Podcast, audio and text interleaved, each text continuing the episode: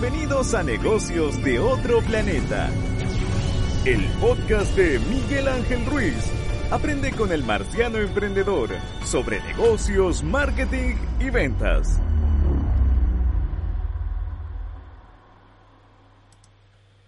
¿Cómo están? Sean todos bienvenidos a un nuevo capítulo, capítulo de Negocios de otro planeta. Estoy ya partí hablando pésimo, muy bien, ¿ah?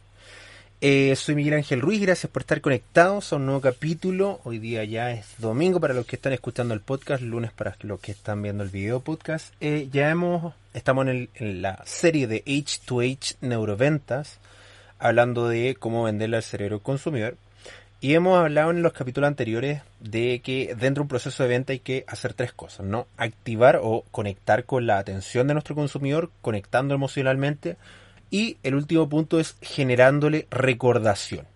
Y este es el capítulo de hoy día que vamos a hablar sobre la recordación, cómo generar una memoria en el cerebro del consumidor. Y para eso tenemos que entender cómo funciona la memoria en nuestro cerebro. Es tremendamente importante entonces para entender cómo funciona la recordación o cómo lograr que la gente nos recuerde, es importante entonces entender cómo funciona la memoria. Porque recuerden que si nosotros estamos en un discurso de venta, en un contexto X, ¿no? Y nosotros interrumpimos al cliente o interrumpimos a la persona con nuestro discurso de venta, no es necesariamente que la persona nos busque a nosotros, una venta en frío como se lo conoce, eh, al fin y al cabo no necesariamente es el momento correcto o el contexto correcto para que la persona nos compre. Dicho de otra forma, si ustedes eh, están vendiendo en un, en un contexto determinado, no necesariamente ese contexto es el momento en que la persona va a comprar nuestro producto y servicio. Entonces, nuestro discurso de venta tiene que generar la recordación necesaria para cuando llegue el momento de la compra, en donde mi necesidad sobre ese producto y servicio que ustedes están vendiendo despierte o esté, cuando sea el momento adecuado, yo les recuerdo a ustedes, ¿sí? Entonces, claro, en un principio vamos a dar un discurso de venta y decir, ¿sabes qué? Este no es el momento, no lo estoy buscando, pero cuando sí busque ese producto, tengo que recordar que alguna vez conversé con usted, ¿sí? Y ese contexto es la recordación. Ocurre lo mismo con las campañas de marketing, ¿no? Si uno ve una campaña publicitaria de que, no sé, lanzaron un nuevo sabor de manjarate, ¿no? A mí que me gusta manjarate. No es como que yo me paré en mi sillón después de ver el spot, inmediatamente tome mi auto, vaya a un supermercado y busque el nuevo sabor de manjarate. Muy por el contrario, yo tengo que recordar esa campaña para en el momento en que realmente vaya al supermercado recordar decir, oye, ¿verdad que lanzaron un nuevo sabor de manjarate? Y comprarlo, ¿sí? Recuerden esto, la gente no es cuando mira tu publicidad inmediatamente compre, es el de llame ahora, llame ya, no, no existe. ¿sí? Uno tiene que esperar hasta que sea el momento indicado para que la persona compre. Y tenemos que entender que nosotros, las personas nos van a comprar no cuando usted termine el discurso de venta, sino cuando la persona esté lista para comprar, que no es lo mismo, ¿sí? Que yo haya terminado el discurso de venta no significa que la otra persona es como, ya, terminé el discurso de venta, cómprame. Eso no funciona así. Tenemos que generar la motivación necesaria para que la persona compre o esperar el momento en el que se, la necesidad realmente esté para que ellos decidan finalmente comprar, ¿no? Entonces, tenemos que entender que la recordación tiene que ver directamente con cómo procesamos la información. Cuando percibimos la realidad, realmente estamos percibiendo la reconstrucción, reconstrucción e interpretación de la realidad que hace el cerebro. Hay, varias cosas que concluir de esto. ¿eh? Primero, no existe una sola una realidad, sino que existe mi interpretación de la realidad. Segundo, que nosotros siempre vemos el pasado, nunca el futuro porque nuestro cerebro siempre tiene un delay entre lo que estoy viendo, lo que estoy percibiendo, eh, y, y, y, el proceso que puede, son milisegundos, ¿no? Pero por ejemplo, cuando está todo iluminado, yo apago la luz de una habitación y, queda a oscuras, nuestro cerebro se demora un segundo en darse cuenta de que la luz fue apagada, ¿ok? Entonces tengo un segundo de que yo apago la luz hasta que yo me doy cuenta que la luz fue apagada, ¿sí? o que percibo que la luz se apagó. Ese es el delay que tiene nuestro cerebro. Y, y tenemos que entender también que la memoria está vinculada profundamente con el aprendizaje. ¿no? Eh, en el proceso de aprendizaje adquirimos información y experiencia. La memoria marcará la persistencia de las que hemos aprendido y la posibilidad de ser evocado posteriormente. Y quiero, quiero hacer un clic sobre esto porque tenemos que entender que en estos contextos eh, la gente, ¿no? Cuando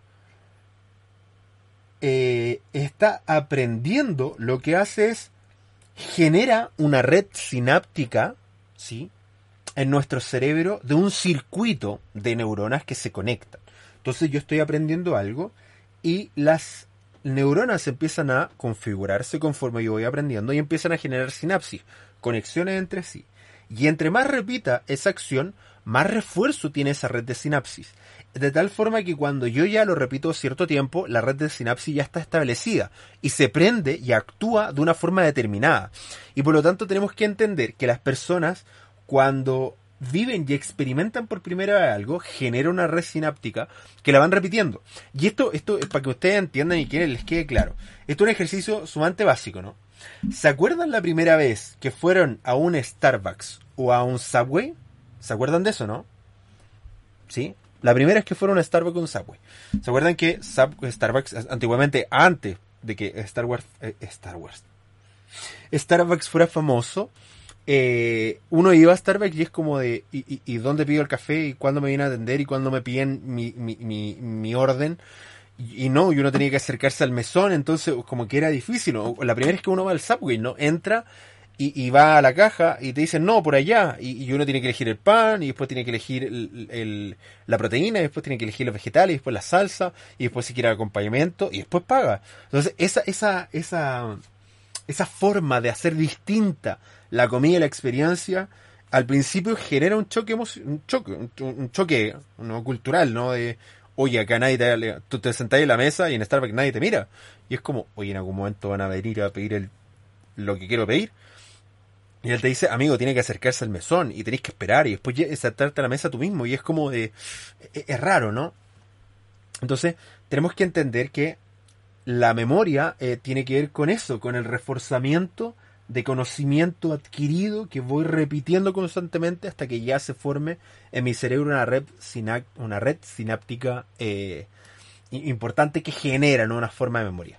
Existen distintas formas, eh, distintas, no formas, distintas memorias, ¿no? Existe la memoria de trabajo inmediata, la de corto plazo, la de largo plazo, y la de largo plazo subdivide en tres, semántica, episódica y procesal. Sí, se las voy a explicar cada una. La memoria inmediata, operativa o de trabajo es un registro de pocos segundos de un paquete de información, borrándose ya si no existe repetición o se sigue estimulando mediante los sentidos. Sí, se olvida rápidamente. El recuerdo se perderá a menos que se procese en la etapa siguiente. ¿sí? Si no hay razón para retener una imagen, se perderá es el registro sensorial que puede retener solo momentáneamente para dar paso a nuevos estímulos sensoriales. Solamente se mantiene vigente cuando el individuo continúa pensando en el objeto hecho. Es como cuando te dicen un número telefónico por primera vez. Espérame que me estoy sacando la zapatilla. Ay. Como cuando te dicen el número telefónico la primera vez y tú tienes que repetirlo, ¿no? Entonces lo repetí, repetí, repetí hasta que te lo escribí en tu celular y es como ya, lo, lo, lo anoté. Da lo mismo. Y se te borra, ¿no? La siguiente memoria es la memoria de corto plazo. Esta memoria puede tener una duración de varios días, incluso semanas dentro del cerebro. Se encuentra trabajando la mayor parte del tiempo, ¿no? Acá, por ejemplo, tiene que ver con cuando repasamos antes de una prueba. Esto es memoria de corto plazo, ¿no? Eh, empieza a, funcionar cuando dirigimos conscientemente la atención a la información recibida y la clasificamos como algo destacado e importante que merece ser recordado. Si no lo clasificamos como algo importante en nuestro cerebro, según lo que nosotros encontramos importante, la borramos. Así que después de un rato se nos borra. Y cuando es importante para nosotros, se va a la siguiente memoria, que es la memoria a largo plazo. El factor de repetición es importante para esto, fundamental para consolidar la memoria de corto plazo a más prolongada, conocida como la memoria de largo plazo. ¿Se acuerda intensamente? No lo recuerdo a largo plazo, esos que estaban ahí, en fin. Dichas repeticiones generarán circuitos neuronales que a su vez permiten conectar con otros al momento de percibir otro estímulo y vincular así un recuerdo con otro. Les voy a dar un tip después con esto para aprender rápido. Los sucesos destinados a la memoria a largo plazo permanecen de una forma de que, eh, en una parte del sistema límbico, no sabemos muy bien dónde, o, no se sabe muy bien dónde, los neurocientíficos todavía no han identificado. Eh, eh, es rara la memoria, ¿no? Porque esta vincula las áreas de información con la memoria, entonces no entendemos muy bien dónde está la memoria, no hay un lugar específico donde esté. Eh, los sucesos destinados a la memoria a largo plazo permanecen en alguna parte del sistema límbico durante cierto tiempo, antes de que se asienten definitivamente en la memoria y sea parte de un recuerdo transversal. Como los recuerdos, ¿se acuerdan los recuerdos de, de Bailey, no? ¿Miley se llama? ¿Bailey? Eh, de intensamente. Eh, ¿Y cuál es el tip que les quiero dar? Para aprender nueva información, lo que ustedes tienen que hacer es vincular esa nueva información con conocimiento que ya tengan desde antes. Vincular nueva información con conocimiento sirve también para la venta. ¿ah? ¿Cómo entonces enseñarle algo nuevo a una persona? Tenemos que tomar eso nuevo, asociarlo a algo que la persona ya conozca para hacer una impresión de esa memoria y que quede recordada. ¿sí? Entonces, si yo quiero que las personas aprendan algo nuevo, que mi cliente aprenda algo nuevo, tengo que asociar lo que quiero que aprenda con algo que ya sabe. Y en ese momento la memoria se mezcla y genera una red sináptica nueva, en el cual vincula los conocimientos que ya tiene con la nueva información que le entrego. ¿sí? ¿Suena fácil? No es tan fácil hacerlo. June Greed, eh, una neurocientífica que escribió el libro Neuropsychology for Occupational Therapies, lo pronuncié como la que me van a retar, eh, perdón Claudio, después de esto, hay tres tipos de memoria. La memoria semántica, que es que nos permite recordar de forma rápida la simbología de una marca, dotarla de sentido. Los símbolos son un elemento clave para la activación de esta memoria. Funciona con los nombres. La memoria semántica entonces nos permite a largo plazo recordar nombres, vincularlos a historias, eh, que, vincula la memoria semántica con la memoria episódica también con las marcas y las doto de sentido, porque no tan solo su comunicación y los simbolismos que utiliza, sino también la experiencia que vivo con la marca. Y entonces yo tengo paquetes de información, yo tengo un paquete de información llamado Volkswagen.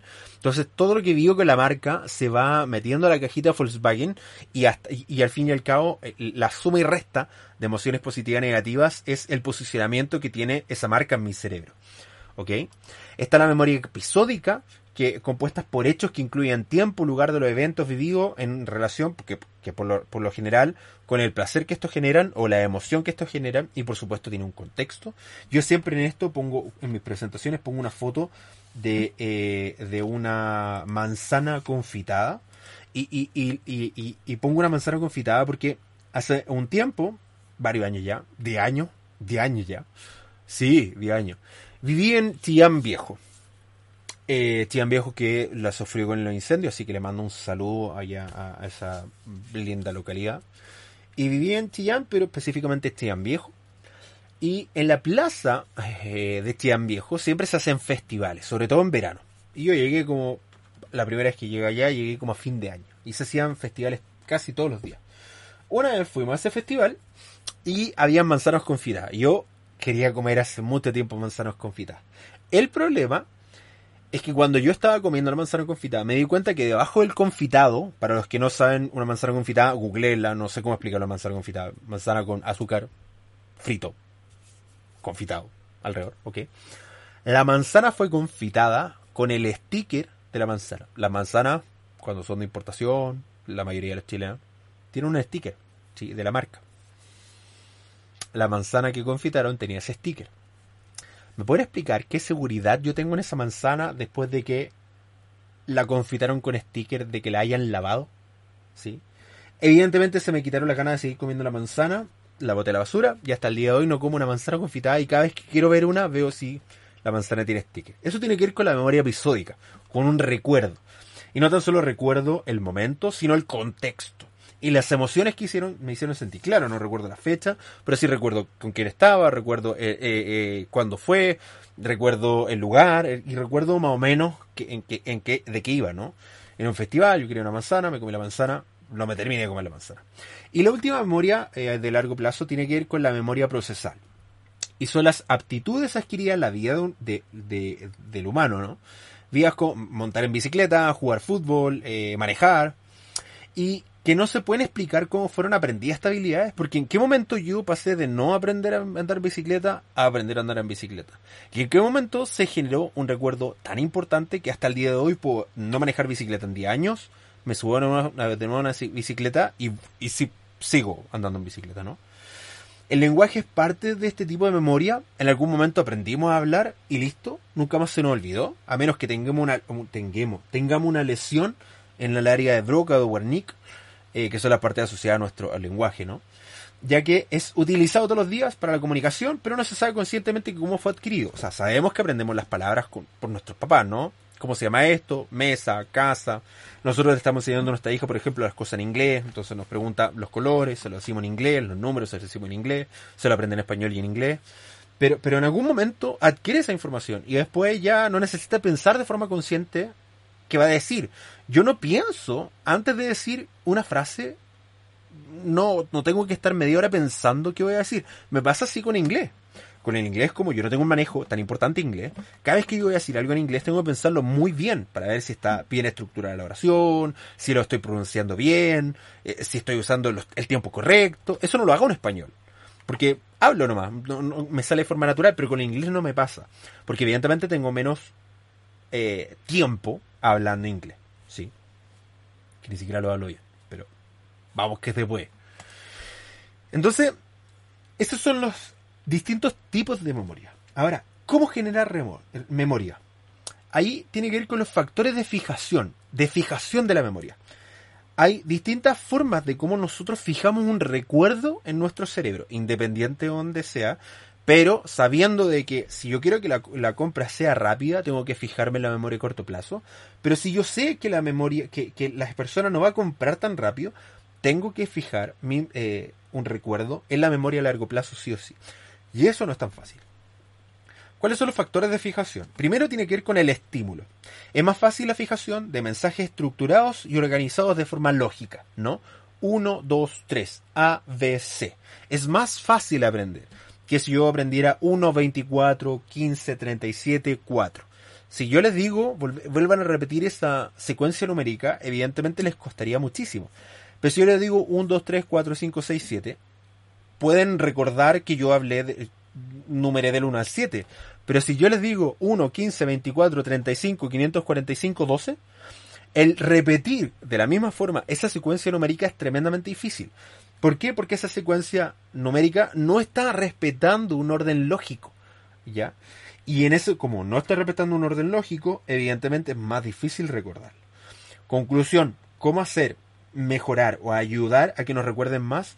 Nuestro discurso de venta tiene que estar estructurado de una forma lógica, desde el problema hasta solución, desde el problema al proceso la solución, desde el, el dolor, problema, proceso, distintas soluciones, distintos resultados. O sea, genero un storytelling, un, story, un, un storyboard, ¿no? Estructuralmente con una lógica, de menos a más, ¿no? Entonces, tengo que aprender que mi discurso de venta tiene que estar bien estructurado. No puedo llegar y sentirme y hablar cabeza de pescados con el cliente o cualquier cosa que se me ocurra. Yo necesito darle un, hilo conductor a mi comunicación y ser coherente durante todo el proceso para poder generar una recordación al cerebro consumidor. ¿sí? El tiempo invertido también es importante. El tiempo empleado, el número de repeticiones y el tiempo entre repeticiones afecta la memorización. Les voy a dar un ejemplo. Yo practico taekwondo hace desde el año 2005, sí, hace un par de años que no, desde la pandemia, que no voy a taekwondo presencial, no, desde antes de la pandemia. Y el tema es que nosotros tenemos ciertos movimientos de defensa y de ataque que nosotros repetimos, repetimos, repetimos, repetimos, repetimos. Eh, yo he ido en los primeros años de taekwondo de forma constante y he repetido los mismos movimientos de forma constante, hoy día mi cuerpo, con la memoria muscular, se mueve de forma inmediata cuando ocurre algo. Cuando veo un contexto en el cual tengo que defenderme, por ejemplo, mi cara, mi cuerpo no piensa, sino que se mueve. Porque he repetido tanto en, en, un periodo tan prolongado de tiempo, de forma tan continua, un movimiento, que termino aprendiéndolo. Por eso en taekwondo o en los artes marciales en general, con mucha disciplina, uno repite, repite de forma infinita movimientos como los, las formas, en, taekwondo en coreano se, conocen como tools o las formas, ¿no?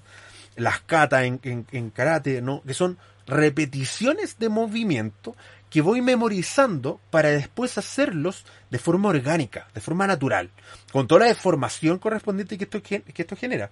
Pero repetir una tarea constantemente nos ayuda eh, a, recordarlo. Otro ejemplo, yo todos los meses tengo que pagar eh, eh, Previred, que es eh, seguro de pensión y seguro de salud, ¿no? FONASA y SAPRE en Chile o la FP. Pero para que tú me entiendas, cualquier persona de Latinoamérica del mundo, tengo que pagar salud y pensión, ¿ok? De mí y mis, y mis colaboradores. Y el tema es que como lo hago una vez al mes, a pesar de que lo hago hace varios años, siempre que entro a la página, o sea, ya en algún momento me acostumbré a la página antigua de Banco Estado, pero me cambiaron la, la, página banco, de, de, Banco Estado Empresa, y ya no sé, todos los meses me tengo que calentar la cabeza unos 15 minutos buscando cómo se pagan las imposiciones. A pesar de que en teoría todos los meses lo hago. Pero ¿por qué no lo recuerdo? Porque a pesar de que lo hago continuamente, lo hago por un periodo extenso de tiempo. Entonces lo hago una vez al mes. Y eso significa que no pasa el tiempo suficiente entre una repetición y otra para que logre recordar la forma en cómo pagar a través del banco las imposiciones. ¿sí? El otro, la otra forma que tiene que vínculo con lo que vimos en la, sesión anterior, que tenía que ver con la emoción, de generar una recordación es generar un interés o un, generar un impacto emocional en el consumidor. El receptor que se encuentre interesado, sensibilizado respecto al contenido del mensaje será más receptivo y memorizará mejor el, contenido. ¿no? Los mensajes que emocionan se recuerdan de forma mejor. Si algo no me emociona, no lo recuerdo. Por eso siempre nos recordamos del profesor que nos hizo la vida imposible y el profesor que fue muy buena onda o que fue muy bueno con nosotros. Pero aquel profesor que fue me, ¿sí? como que ni fu ni fa, ni bueno ni malo, uno mira y dice, ¿y ese fue mi profe? Ah, parece que sí, no me acuerdo. Pero el profesor que dijo su madre y el que es muy buena onda, eso sí lo recuerdo, ¿no? El que si yo lo veo en la calle le pego, ese, ese como generó una emoción, evidentemente negativa, se genera una fijación en mi, en, mi, memoria. Por lo tanto, si yo quiero realmente conectar emocionalmente con mi consumidor, debo emocionarlo. Y esa emoción provoca a la larga una recordación. Y en ese contexto, por eso siempre la frase de la mejor forma de fidelizar a un cliente es un error bien atendido, fallamos, nos equivocamos y solucionamos su problema, porque el impacto emocional que genera el arreglar un error es brutal en nuestro cerebro. Nos relaja, nos dice, ok, solucionar el problema, ¡pum! Lo recuerdo. ¿Ok? Otra forma de generar de forma bastante sencilla recordación es utilizar la cantidad máxima posible de canales sensoriales. Entre más canales sensoriales yo involucre en un discurso de venta, en una experiencia de compra, más fácil es que se recuerde en nuestro cerebro. ¿Qué significa eso? Que si yo, por ejemplo, utilizo un perfume, utilizo eh, lo que le estaba comentando, los tips que les di la sesión pasada, utilizo chocolate, que tiene que ver con sensación, ¿no? Utilizo una buena textura, por ejemplo, con las cosas que tengo que firmar, los papeles, etcétera. Utilizo un buen aroma, utilizo un buen discurso de venta y, voy, tengo, estoy, tengo una prestancia física correcta, yo estoy generando la mayor cantidad de estímulos sensoriales posible para ser recordado en el cerebro consumo, ¿sí? Es tremendamente importante entender que a mayor canales sensoriales activados, mayores niveles de recordación tenemos, ¿sí? Eh, y quiero terminar con esto, porque eh, Ay, ¿dónde está esto? Ok. ¿Cómo? Este, este tipo es básico. ¿Cómo generar? ¿Cómo, ¿Cómo lograr que las personas nos recuerden? Nuestro nombre y el de nuestra empresa. Eh, Conocen la película Beetlejuice, ¿no? Es de los 90, lo que decimos los 90 junto con la película y, la serie animada. Beetlejuice, ¿cómo, ¿cómo, se despertaba Beetlejuice? ¿O se invocaba Beetlejuice? Diciendo tres veces su nombre. Beetlejuice, Beetlejuice, Beetlejuice. No apareció, ok. Entonces, la forma en que yo genere recordación en, mi cliente de mi nombre y de mi marca, de mi nombre como vendedor y de la marca de mi producto o servicio, es decir, al principio, mi nombre, hola, soy Miguel Ángel Ruiz, represento Agencia Mars. En la mitad, y por eso en Agencia Mars estamos involucrados, y yo como Miguel Ángel Ruiz, como su vendedor ejecutivo y director comercial, estoy encargado de esto. Y terminando, y por eso les recuerdo, Miguel Ángel Ruiz de Agencia Mars. O sea, decir tres veces al principio, en el centro y al final genera mayores niveles de recordación o mejora las posibilidades de ser recordado, mi nombre y mi marca. ¿Ok? Cuatro pasos para generar recordación. Y con esto terminamos el capítulo. Primero la motivación, segundo las señales, tercero respuesta y último reforzamiento. La motivación tiene que ver con un estímulo que genero que despierta las ganas del otro de aprender. Entonces tenemos que ser interesantes para que el otro quiera aprender sobre esto. Cuando hablamos de neuromarketing, yo tengo que ser sexy, quiero ser, quiero ser consumible, quiero que la gente me preste atención. Y en ese momento la gente está más dispuesta a aprender y por lo tanto recordarme. Siguiente tiene que ver con las señales. Son los estímulos que imparten dirección a la motivación que inducen al individuo a realizar una acción. Las señales no tienen fuerza en sí mismas, su fuerza está en la dirección, en dar dirección a la actividad que motiva al individuo. Las señales son los elementos que yo utilizo, verbales y no verbales, simbólicos, subconscientes o conscientes, físicos o metafísicos, las señales son los elementos que yo utilizo para que la persona, para guiar a esta persona hacia donde yo quiero vender. Por ejemplo, esto es un fierrito con un imán, que cuando se te queden cosas, caigan cosas, lo estiráis, cosas metálicas y pum, recogido. Lo hemos hablado anteriormente. Si yo te vendo esto y te estoy mirando a ti mientras te muestro el producto, lo más probable es que no mires el producto. Pero a los que están viendo el video podcast, si yo hago esto y empiezo a mirar el producto mientras estoy interactuando con él y después te lo miro a ti, lo que yo hago es literalmente dirigir a través de una señal tu atención hacia donde yo quiero que mires, que en este caso es el producto, ¿ok? Y por lo tanto yo puedo guiar a las personas hacia donde yo quiero que ellas miren. La respuesta es cómo reaccionan los individuos ante un impulso señal, es decir, cómo se comportan. La respuesta depende de su propio aprendizaje anterior y de las respuestas anteriores. Recuerden que nuestro cerebro decide en pasado. ¿Qué significa eso? Que nuestro cerebro analiza el futuro, calcula el futuro, prevé el futuro, predice el futuro, recordando el pasado. Entonces vemos cómo nos ha ido con nuestras decisiones en el pasado para calcular en este momento cómo saldría una decisión a futuro. ¿Se entendió, no? Nuestro cerebro piensa en pasado, ¿sí? Busca, escarba en el pasado resultados anteriores para calcular el presente y el futuro y hacer predicciones. Y por eso a veces fallamos. Porque lo que funcionó antes probablemente no necesariamente funcionará ahora. y lo que no funcionó antes, quizá ahora sí funcione. Pero como nuestro cerebro decía en pasado, ahí tenemos nuestros sesgos cognitivos funcionando. Y el último, el reforzamiento, permite incrementar la probabilidad de que una respuesta se presente en el futuro como resultado de ciertas señales o estímulos específicos. Y lo ya que hago, entonces, imprimo una señal a una respuesta. Y lo que yo hago es una especie de Pablo, ¿no? De perrito Pablo. Entonces suena la campanita y me dan ganas de comer. Y empiezo a salivar. Entonces tengo que generar experiencia y estímulos que refuercen, ¿sí? Las conductas de compra a mi consumir. Y eso sí se puede generar a través de un discurso de venta, ¿sí? Entonces yo voy dando premios, por ejemplo. Y, y, no tiene que ver necesariamente un premio con un descuento. Ojo con eso. No siempre es bueno dar descuentos. De hecho, yo siempre le digo a mis clientes que el último recurso es dar un descuento. Pueden dar un valor agregado, que es si tú compras A, te puedo dar a A, a B, ¿sí? o a 1. Por ejemplo, si tú compras mi capacitación, yo te puedo regalar mi libro para tus clientes. ¿sí? Pero eso no es un descuento, es un valor añadido a lo que tú ya me compraste. Y por lo tanto, recuerden esto, para ser recordado en el tiempo, tenemos que utilizar la mayor cantidad de factores posibles involucrados para que la persona me recuerde. Porque recuerden, cuando una persona está escuchando mi discurso de venta o recibiendo mi información de venta, no necesariamente es el momento de la compra. El momento de la compra puede ser días después, semanas después, meses después, incluso años después. Y tengo que generar la recordación necesaria para cuando llegue el contexto de compra la gente diga, oh, Miguel Ángel, ¿verdad? Este compadre se dedica al neuromarketing. Voy a llamarlo. ¿Cómo se llama su empresa? Agencia Mars. Sí, lo voy a contactar a través de www.neuromars.cl. Ah, chinchi.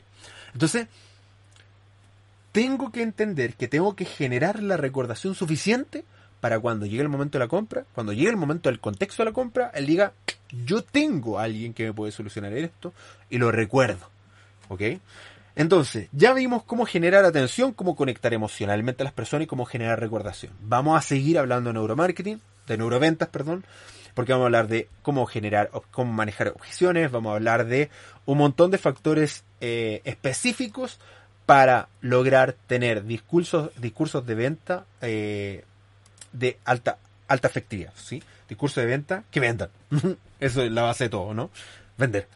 Muchas gracias por estar conectado en este capítulo de Negocio otro planeta. Recuerden, soy Miguel Ángel Ruiz. Si quieren más información sobre mis servicios, www.neuromars.cl. Recuerden, si saben, conocen, no saben cuáles son mis servicios, hago charlas y talleres de marketing, ventas e innovación desde el punto de vista de las neurociencias aplicadas, asesorías y consultorías para emprendedores y también el core de mi negocio que son estudios, research con neurociencia aplicada, por supuesto. Muchas gracias por estar conectados y nos vemos en un siguiente capítulo de negocios de otro planeta. Los dejo con el cierre si es que no la cago.